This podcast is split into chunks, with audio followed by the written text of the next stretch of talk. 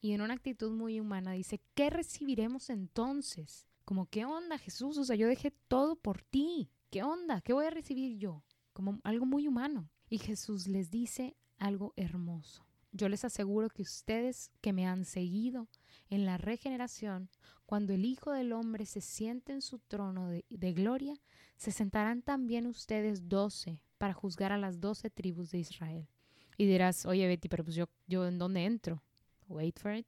Dice, y todo aquel que haya dejado casas, hermanos, hermanas, padre, madre, hijos o hacienda por mi nombre, recibirá el ciento por uno y heredará vida eterna. Hola mis hermanas, ¿cómo están? Bienvenidas a este espacio, a este lugar en donde tú y yo podemos ser auténticas y compartir acerca de nuestras vidas los altos, los bajos, lo hermoso, pero también esos lugares difíciles y profundos de nuestro corazón. Quiero que te sientas en confianza y en total libertad. Y sea que sea donde estés o lo que estés haciendo, espero que estés en tu casa, que estés tomando, como dice Lindsay, esa Susana distancia. y que pues estés feliz y te sientas cómodo, porque yo estoy muy feliz de compartir hoy contigo. Espero esto pueda inspirarte a ti como mujer que estás en este camino con Cristo. Yo soy Beatriz y en este podcast quiero acercarme a ti. Quiero que sientas que podemos platicar, y que podemos ser amigos. Este podcast es una colaboración con Lumen Media. Te invito a ver todo nuestro contenido en Facebook, YouTube, Instagram. Estoy segura que te va a encantar. Queremos crear contenido de calidad que ponga en alto el nombre de Cristo y llevarlo a todos lados. Y pues hoy estoy muy, muy, muy feliz, te decía, de estar contigo. Hoy tengo un tema que está candente, cachetón, o sea, listo y preparado ya, como novia de rancho, diríamos aquí en Monterrey, ya, para salir. Y es que, híjole, es un tema, creo yo, dicen que así, dicen las, no las malas lenguas, sino como que dicen por ahí que hay varias cosas de las que uno no puede hablar con la demás gente. Y normalmente yo creo que ya lo has escuchado, que dicen que no hables de política en una mesa, ¿verdad? Porque solamente se vas a crear disputa, que no hables de religión. Y yo creo, mis hermanitas, tampoco la gente dice que se debe hablar de dinero. Porque ahora sí que el dinero, dinero, dinero, el dinero es algo súper personal. O sea, yo no creo eso, yo creo que al contrario, esa, esa cultura de no hablar del dinero nos lleva a una desinformación brutal y a una, pues, ignorancia, una no educación financiera. Y entonces, pues va a llegar el momento en tu vida, porque no siempre vas a estar auspiciada por alguien, ¿verdad? O patrocinada por alguien. Va a llegar un momento en donde tú necesitas hacerte cargo de tus gastos y ándala. O sea, pues no sabes administrarte y no sabes nada porque nunca nadie quiso hablar de esto, porque es un tema tabú. Entonces hoy estamos rompiendo tú y yo con, esa, con ese tabú, con esa barrera de que no se debe de hablar de dinero. Y al contrario, vamos a verlo a la luz de Jesús, con la óptica del amor con la que siempre hemos visto todos los temas y en una claridad. O sea, no, tú y yo que somos cristianas, mujeres católicas, que queremos seguir a Cristo y queremos obedecer a su iglesia, pues ¿cuáles son las directrices que nos da la iglesia? ¿Hay directrices que da la iglesia? ¿La iglesia se mete con dinero? ¿Le tengo que dar dinero? O sea, ¿cómo funciona? ¿Sabes? Porque hay veces que ni siquiera es que no queramos contribuir o sí, sino es que no sabemos qué onda. Entonces, este episodio pretende hablar de esa área tan importante a la luz del amor y a la luz de las directrices de la iglesia. Y acuérdate que este, este episodio es parte de la miniserie de Morir para Vivir. Entonces también vamos a terminar hablando de cómo hay que morir a ciertas cosas dentro de esta área particular de nuestras vidas, que a veces es muy escabrosa porque hay mucha oscuridad. Entonces hoy vamos a poner una lucecita y ver con más claridad. La verdad aquí, ustedes ya saben que algunas de mis directrices para, para preparar los temas pues son el Catecismo de la Iglesia, eh, la Biblia, alguno que otro libro, ¿verdad? Escrito por algún autor, eh, pues con tintes religiosos, también algunos libros, este, o sea, para esto pues también libros que hablaran de finanzas, ¿verdad? No necesariamente tienen que ser con tintes religiosos, pero la verdad es que me gusta hacer una como investigación ya sea muy extensiva como en el episodio pasado en el descanso, o no tan tan tan extensiva como en algunos otros episodios. Aquí vamos a decir que hubo un como intermedio porque hay muchos libros, muchos artículos, encíclicas, apartados en el catecismo que hablan explícitamente del dinero. Y lo interesante es que ahorita que saltemos al catecismo, el dinero no es lo más importante. O sea, hay otros términos que utiliza el catecismo que te abren mucho los ojos. Entonces, la verdad aquí me quiero dar un clavadazo al catecismo y quiero leerte textualmente lo que dice y luego lo vamos a ir desglosando. Pero así vámonos a meter. En el apartado 2402 empieza por hablar el catecismo de los bienes de la creación. Y como los bienes de la creación, dice, están destinados a todo el género humano. O sea, hace cuando el Señor da la encomienda a Adán y Eva de que se reproduzcan y sean felices y trabajen la tierra, no se lo dijo nada más a Adán, no se lo dijo nada más a Eva, se lo dijo a los dos. Y por ende se lo dijo a todos los hombres que están destinados a trabajar los bienes de la creación. Entonces dice después, sin embargo, la tierra está repartida entre los hombres para dar seguridad a su vida, expuesta a la penuria y amenazada por la violencia y habla de que la apropiación de los bienes es legítima. O sea, la iglesia habla de que tener, no sé, o de que alguien tenga sus tierras o así, es legítimo, porque garantiza la libertad y la dignidad de las personas y las ayuda a atender a sus necesidades fundamentales y de los que están a su cargo. Entonces, ok, la iglesia habla de que no, claro que no es malo que tengas bienes a tu nombre ni nada por el estilo, no. Entonces, por ejemplo, esto de los bienes, pues también hace referente a activos, vamos a decirle así en términos más como contables, que al fin y al cabo hablan de nuestro dinero y el manejo de nuestro dinero. Les digo, términos distintos a un mismo referente.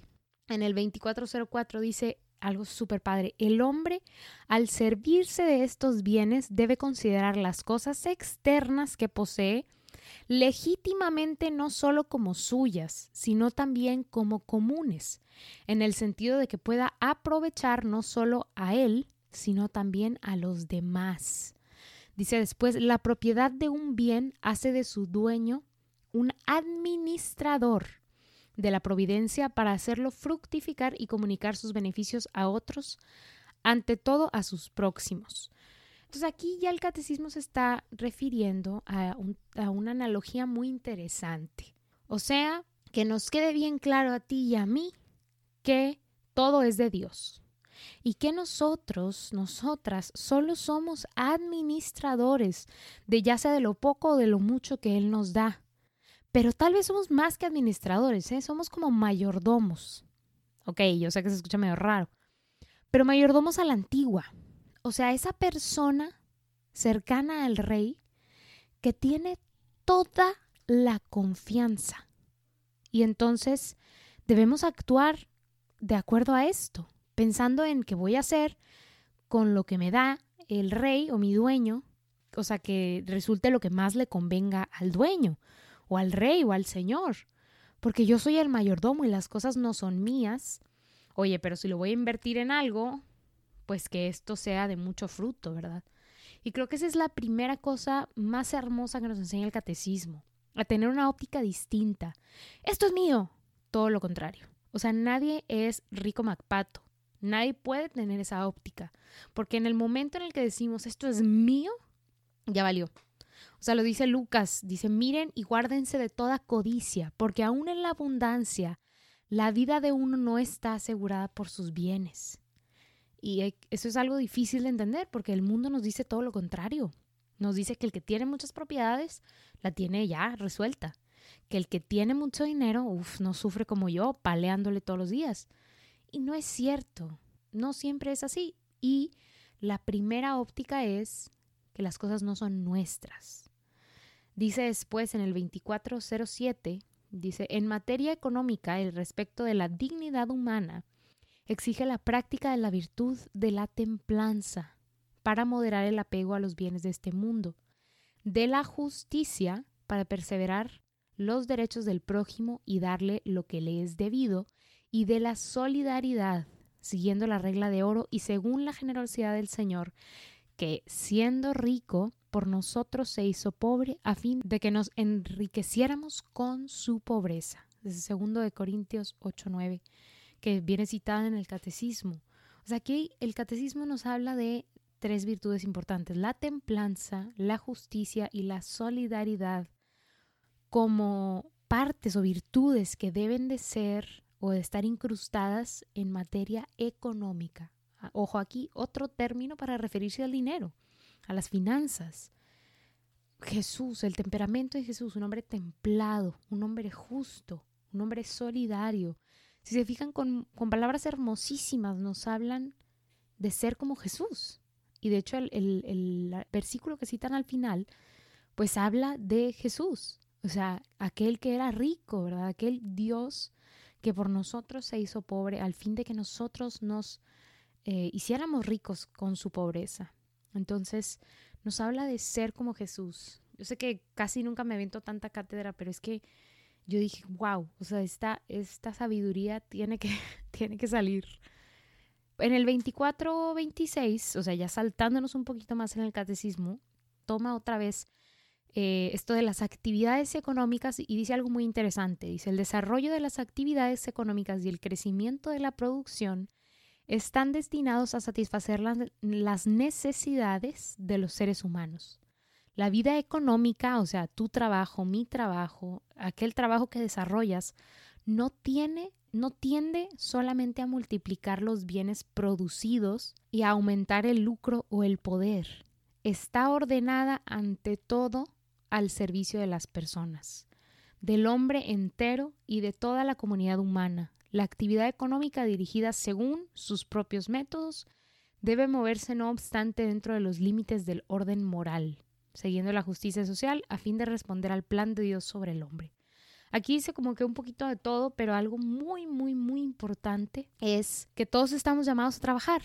Nos estamos llamados a trabajar y y con ese trabajo, con lo que ganemos, pues satisfacer las necesidades de los seres humanos.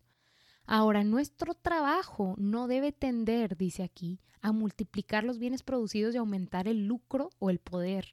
O sea, aquello que realizamos no debe de estar orientado, nuestra meta final no debe de ser, o sea, contar mis moneditas de oro, como les digo, como rico Macpato, sino que debe de estar, y yo sé que esta palabra cuando la leí fue como, oh", debe de estar ordenada, ordenada, o sea, libre de polvo, de las marañas, de las telarañas, porque al estar ordenada ante todo el servicio de los demás, del hombre y de toda la comunidad, puedo entonces recibir la luz de Cristo en esa área, porque si no, pues estamos haciendo algo contrario a, este hombre o a este, a este carácter al que aspiramos de la templanza, la justicia y la solidaridad, pues estoy viendo solamente por mí al contrario, hay avaricia y, hay una intemperancia, ¿verdad? Por, por querer más, una gula, tal vez inclusive, que es, bueno, la avaricia, ¿verdad? Por, por el dinero, por tener más poder. Pues se das cuenta que ahí se está desordenando todo. Y en estas áreas que trastocan, ¿verdad?, a los demás, porque no solamente habla de, nosotros, sino de, de toda la comunidad y cómo está involucrada en nuestros bienes o los bienes que nos toca administrar, pues ahí es necesario el orden, necesario. En, en la palabra, recuerden que se hace esta, yo creo que es una, una cita bíblica que, que, se utiliza muchísimo para hablar de este tema y habla de, del rico, ¿no? Y donde Jesús dice, yo les aseguro que un rico difícilmente entrará en el reino de los cielos. Y si te quedas ahí, me acuerdo de una madre que decía, el texto sin contexto es puro pretexto. O sea, si alguien te dice, no, los ricos no van al cielo y nada más te dice ese pedacito, diles, espérate. O sea, primero contexto y segunda, ¿qué más dice? Porque luego Jesús dice, se los repito. Y lo dice de manera distinta. O sea, te dice, te lo repito, pero escúchame diferente. Es más fácil que un camello entre por el ojo de una aguja que el que un rico entre en el reino de los cielos. Y entonces dice después, al oír esto, los discípulos se asombraron mucho y decían, entonces, ¿quién se podrá salvar? Y algo así como, ¡fum! El dardo interesantísimo es que Jesús dice, Jesús mirándolos fijamente dijo, para los hombres esto es imposible, mas para Dios todo es posible. O sea, de entrada, dicen los discípulos, ¿quién se va a poder salvar? Nadie. O sea, les dice Jesús, nadie, no pueden. Solo Dios porque para Dios nada es imposible, se van a salvar. solo con Dios, pero usted no se puede salvar, o sea, eso no es posible, no, no, baja el cero y no contiene. Entonces, contexto, ¿verdad? Porque luego lo, lo importante es aquí recalcar que lo dice el catecismo también después, eh, la riqueza no solamente se refiere a los bienes y a tener mucho, ¿verdad? De, en cuanto a bienes, sino, o sea, y no, es malo.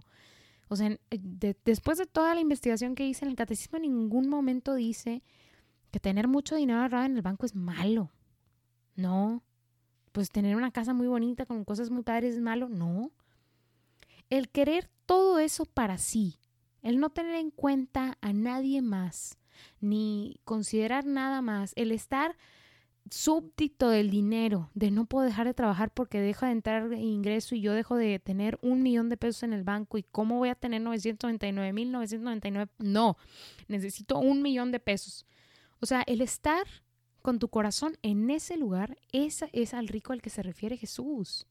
El que no puede pensar en otra cosa, el que está cegado porque sirve a dos amos, porque dice también en Mateo, nadie puede servir a dos señores, porque aborrecerá a uno y amará al otro, o bien se entregará a uno y despreciará al otro. No pueden servir a Dios y al dinero.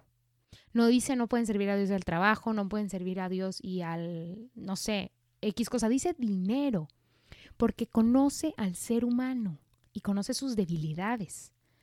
Entonces, yo sé, ahorita dices, pues tengo tres pesos en el banco, o sea, no tengo dinero, ¿a mí qué? Pero tenemos toda una vida para administrar nuestras lanas, o sea, es importante desde ahorita preparar nuestro corazón si es que tú dices, oye, yo ni dinero tengo, o, o sea, yo tengo un chorro de deudas, o sea, lo que sea, en el lugar en el que estés. Es importante sensibilizar a nuestro corazón. Uno, la primera actitud de la que hablamos, que somos el mayordomo de los bienes del Señor o sea, el administrador de los bienes del Señor. Y la otra es que no podemos servir a dos señores. O sea, inevitablemente, y lo dice el mismo Cristo, vamos a terminar despreciando a uno, aborreciendo a uno, o sea, vamos a terminar fallándole a uno. Y la verdad que lo que no queremos es fallarle a Jesús, fallarle a nuestro Dios. Entonces, por eso desde ahorita Tal vez si no, ahorita no tienes mucho dinero o ahorita estás en la etapa en donde estás ganando o ahorita estás en la de las deudas, no sé.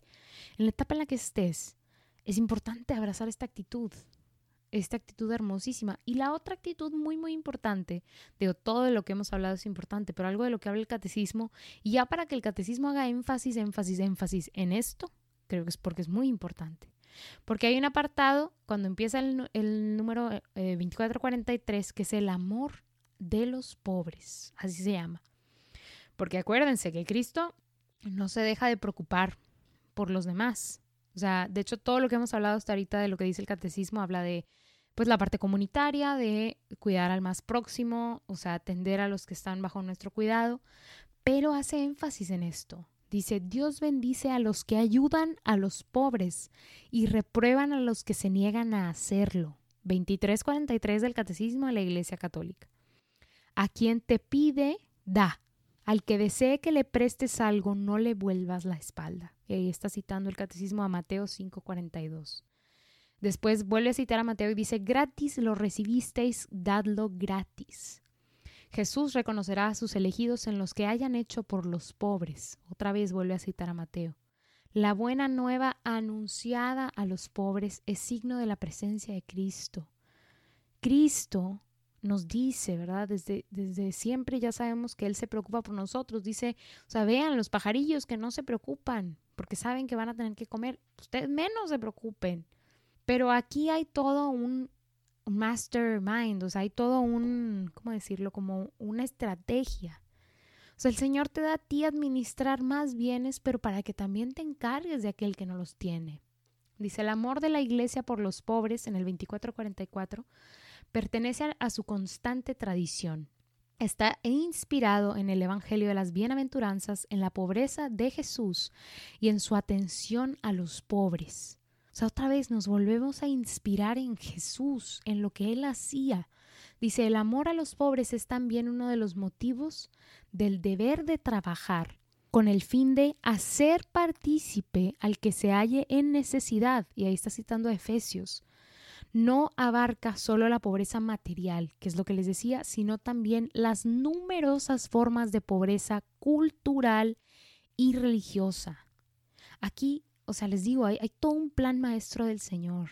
O sea, esa disposición que te pide que tengas es porque te va a utilizar a ti como instrumento. Y a veces no solamente nos toca ser instrumento para hablar del Señor, para ir a proclamar la buena nueva, sino también para darle a aquel que necesita. Vemos, o sea, volteen a ver todas las obras de la iglesia, todos los comedores, los hospitales, las obras de misericordia corporales que tiene la iglesia, pues claro que son parte de este querer reflejar a Cristo y lo que Cristo haría, porque a la iglesia también le toca administrar bienes. Y los administra de esa manera. ¿Cuántos colegios no son, perdón, de orientación católica? O sea, que son, eh, son iniciados por una orden ya sea religiosas o, o una comunidad de fieles. Habla de esta misma pobreza cultural a la que nosotros estamos llamados a atender. Dice aquí, pobreza material, cultural y religiosa. Entonces, este es otra vez reflejo de Cristo. Veíamos al principio que eh, en la actividad económica estábamos llamados a tener estas tres virtudes, de la templanza, la justicia y la solidaridad.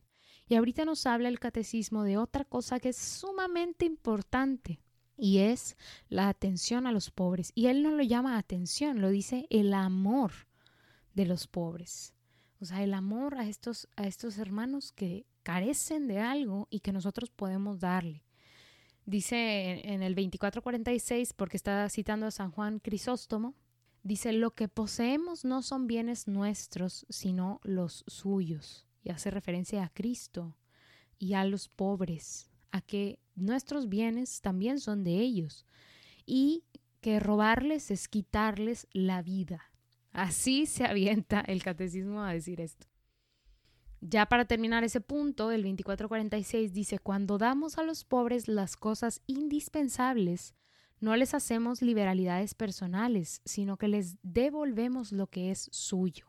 Más que realizar un acto de caridad, lo que hacemos es cumplir un deber de justicia. Ahí está citando a San Gregorio Magno en, un documento de la iglesia. ¡Wow! O sea, les digo, si, el, si el mismo catecismo hace un apartado específico para hablar de lo importante que es la caridad, pues hermanas, es súper importante. Proverbios habla mucho también de esto. En Proverbios hay cuatro citas que quiero rescatar este, y dicen, el alma generosa será colmada y el que empapa también será empapado. Es Proverbios 11:25. Quien se apiada del débil presta a Yahvé, el cual le dará su recompensa. Proverbios 19:17. El de buena intención será bendito, porque da de su pan al débil. Proverbios 22.9. El que da a los pobres no conocerá la indigencia. El que se tapa los ojos será muy maldecido. Proverbios 28.27. Lo dice y lo dice, lo dice otra vez de maneras distintas, que es necesario desprenderse también de lo que es de uno. Y una frase que creo yo que termina de cerrar este concepto muy, muy, muy atinado es, es una frase en Mateo. Bueno, no una frase, es todo un pedacito que, que habla del premio al desprendimiento. Y entonces están hablando este, los discípulos con Jesús y yo siento que Pedro fue como, tuvo una actitud muy de Pedro y se exaltó. Y entonces dice, entonces Pedro tomando la palabra le dijo, ya lo ves, nosotros lo hemos dejado todo y te hemos seguido y en una actitud muy humana dice, ¿qué recibiremos entonces? Como, ¿qué onda Jesús? O sea, yo dejé todo por ti. ¿Qué onda? ¿Qué voy a recibir yo? Como algo muy humano. Y Jesús les dice algo hermoso. Yo les aseguro que ustedes que me han seguido en la regeneración, cuando el Hijo del Hombre se siente en su trono de, gloria, se sentarán también ustedes doce para juzgar a las doce tribus de Israel. Y dirás, oye Betty, pero pues yo, yo en dónde entro? Wait for it. Dice, y todo aquel que haya dejado casas, hermanos, hermanas, padre, madre, hijos o hacienda por mi nombre, recibirá el ciento por uno y heredará vida eterna. Esto está en Mateo 19, 27. Hermana, de nuevo. O sea, yo sé que no, somos como los sacerdotes, ¿verdad? Que, que dejamos todo atrás, las hermanas religiosas. Pero sí somos quienes nos levantamos en las mañanas para ir a trabajar y entregar todo por el Señor. Sí somos aquellas que nos vamos de misiones, ¿verdad? Cuando es tiempo de servir a la iglesia. Sí somos aquellas que tienen un corazón dispuesto, que deja casa, hermano, hermana, padre, madre, hijo, hacienda. Si somos aquellas merecedoras de esa vida eterna que nos hereda el Señor, que le gracias al Señor, o queremos ser merecedoras a este premio, a este premio al desprendimiento, y esto incluye también el dinero. Es necesario solo servir a un Señor, solo estar bajo el mandato de un Señor. Y yo sé que hasta ahorita llevo como que todo el choro mareador, pero ¿qué hacemos? O sea, yo o sea, sentía que tenía que tener algún tipo de closure y sí tenemos. ¿Qué hacemos, mi hermana? Yo te quiero recomendar que son seis puntos. saca tu libreta. Si no la has sacado hasta ahorita, no sé qué está pasando, pero saca tu libreta. Seis cosas que siento que son súper importantes que yo empecé a aplicar no tan hace poquito, no tan hace mucho más bien. O sea, hace poco empecé con esta, pues vamos a decirlo así, disciplina y ha traído mucha, mucho orden y mucha luz a mi vida. Creo que el tener un correcto ordenamiento en nuestro dinero, en nuestras finanzas, nos va a traer mucha luz, mucho orden y en donde hay orden y hay luz se puede manifestar la gracia del Señor, puede entrar, ¿verdad? Estos rayos de luz del Espíritu Santo. Entonces, número uno, si ya lo tienes, perfecto, honro y si no, hermana, es momento. Y si lo tienes en otro formato, también te recomiendo seguir estos, que están muy padres. Entonces, primero, necesitas, amiga, necesitas llevar un registro de tus gastos e ingresos. ¿Cuánto dinero entra a tu cuenta?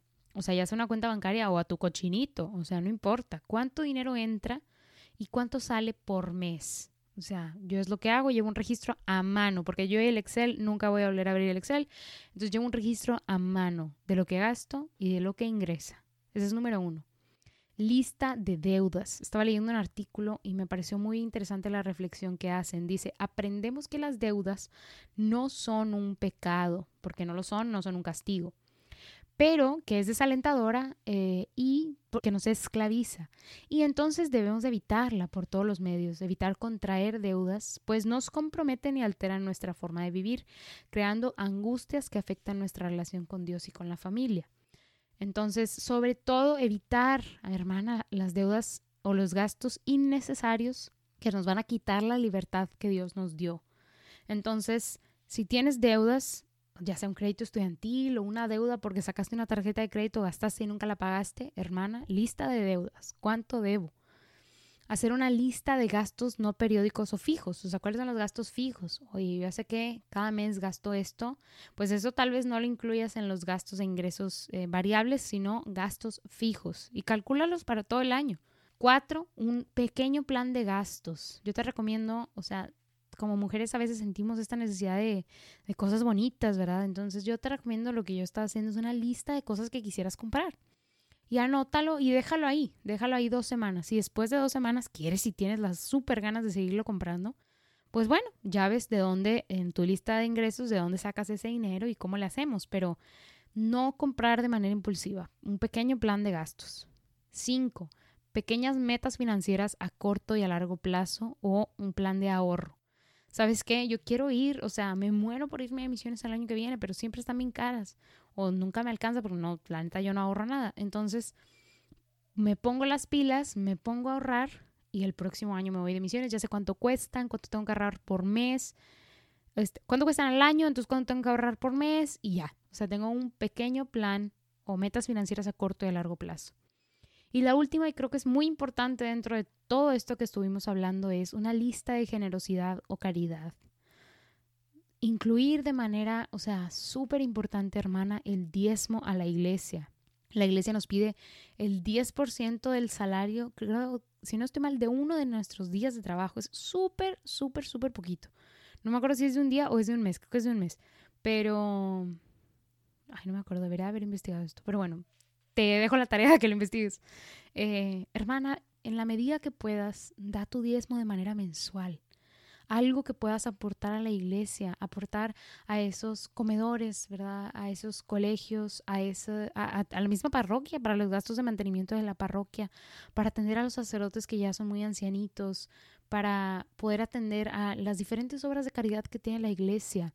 Despréndete de lo que el Señor te da a ti administrar necesario apoyar a la iglesia. Y si hay alguna otra causa que está muy cercana a tu corazón, ya sea, no sé, por ejemplo, Caritas Parroquial que ayuda con eh, pues las despensas o si es ayudar a cierta congregación, pues hermana, extiéndelo. O sea, deja de, deja de interiorizar esa emoción del espíritu y mejor sácalo y ayúdales, no solo con tu tiempo, que es importante, sino también con tu ayuda económica, porque para eso te da esos bienes el Señor, para que los regreses, no para que te quedes con ellos, como aquel rico que se quedó con todo en, en los graneros y el Señor le dice, insensato, insensato, o sea que no era sensible, seamos sensibles al otro y a las necesidades del otro. Para ir cerrando, porque ya nos estamos extendiendo, pues la persona de la semana para mí, en verdad, alguien que he tenido mucho en mente y que en definitiva pues tocó mi corazón esta semana es el Papa Francisco con la bendición especial que nos dio. La verdad me tiene muy, muy, muy, este, pues, no sé, de cierta manera como muy sensibilizada esta, esta gran bendición que Él nos dio, esta invitación a la indulgencia plenaria. Porque son tiempos difíciles, mi hermana, yo lo sé, yo lo sé, yo lo sé. yo también estoy como tú encerrada, eh, con muchas ganas de salir, pero pero amando al otro nos quedamos en nuestras casas, ¿verdad? Previniendo pues que este problema sea más grande. Eh, te invito a orar por el Santo Padre, por sus intenciones, a orar en la línea en la que Él nos mostró ese día para sacudir a Cristo, tal vez que está dormido en esa barca y pedirle este milagro de que cese esta pandemia.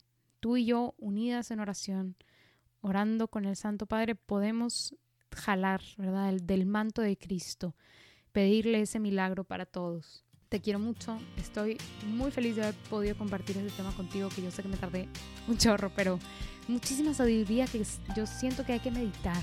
Entonces, gracias por escucharme. Te invito a compartir este podcast, a hacerlo llegar a más y más personas, sobre todo en ese tiempo en donde tenemos un poquito más de tiempo, pues a que sea Cristo puesto en alto a través de, de pues de estas pequeñas meditaciones, ¿verdad?